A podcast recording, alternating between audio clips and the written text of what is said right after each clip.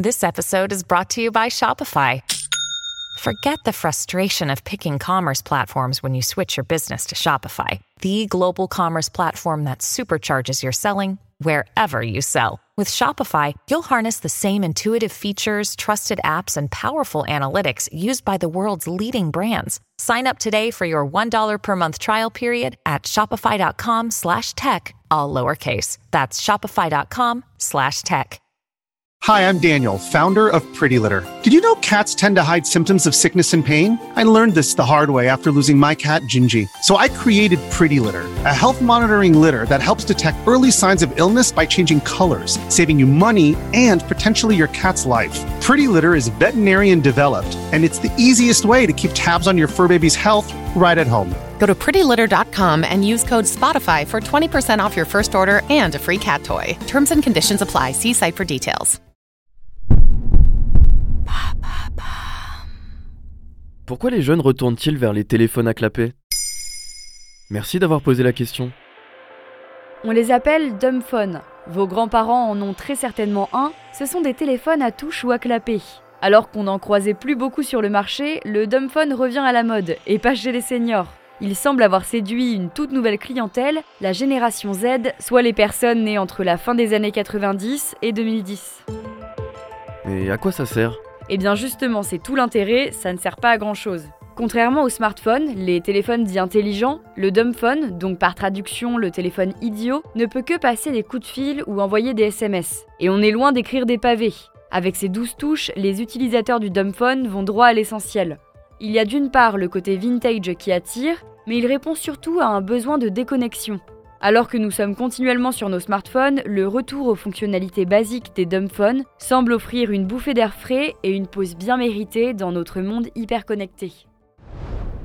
Pourquoi cela séduit spécifiquement la génération Z? C'est la première génération qui a grandi entourée d'écrans, immergée dans Internet. Les téléphones à touche et à clapet sont un passé qu'elle n'a pas connu. D'ailleurs, les dumbphones ne sont pas les seuls concernés par ce phénomène. D'après Euronews, les jeux vidéo rétro au graphisme pixelisé et au gameplay très simple ont aussi retrouvé un public.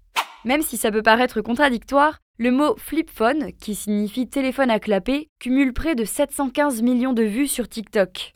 On y trouve des dizaines de vidéos qui parlent de santé mentale et des effets bénéfiques du dumbphone. Et quels sont ces effets? On connaît tous le côté addictif de notre téléphone. Revenir à un appareil plus simple permet de s'en détacher. France Inter parle d'une meilleure qualité de sommeil, de relations moins angoissées avec les autres ou encore d'arrêt des discussions qui tournent en boucle sur quatre réseaux à la fois. Les utilisateurs ont tendance à être moins distraits et à mieux gérer leur temps.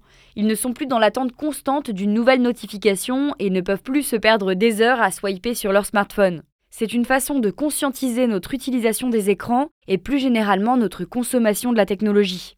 Est-ce que ça peut faire concurrence au smartphone? Pas vraiment, on en est très loin. Les utilisateurs des dumbphones y passent rarement de manière définitive. Ils l'utilisent davantage en hybride. Ils font des pauses de leur smartphone pendant un certain temps pour mieux se retrouver, puis finissent par le rallumer. L'avantage des dumbphones est aussi leur prix. On est très loin des centaines d'euros que nous sommes presque habitués à dépenser pour nos smartphones. Ils sont réparables et peuvent durer de nombreuses années. Il n'est donc pas très grave de le laisser dans un tiroir, puis de le retrouver quelques mois plus tard, quand on en ressentira le besoin. D'ailleurs, le dumbphone peut justement être un très bon premier portable. C'est en tout cas ce que conseille Jacques von Rielaer, professeur émérite de psychologie à l'université de Louvain, à l'Est républicain. Les parents devraient retarder le plus longtemps possible le moment de donner un téléphone portable. Le premier devrait être un téléphone sans internet, un dumbphone, autrement dit un téléphone stupide. Voilà pourquoi les jeunes retournent vers les téléphones à clapper. Vous souhaitez réagir à cet épisode? C'est possible et ça se passe sur Spotify. Vous pouvez commenter l'épisode et répondre au sondage du jour directement sur l'appli. Maintenant vous savez, un podcast Bababam Originals, écrit et réalisé par Johan Bourdin. Si cet épisode vous a plu, n'hésitez pas à laisser des commentaires ou des étoiles sur vos applis de podcast préférés.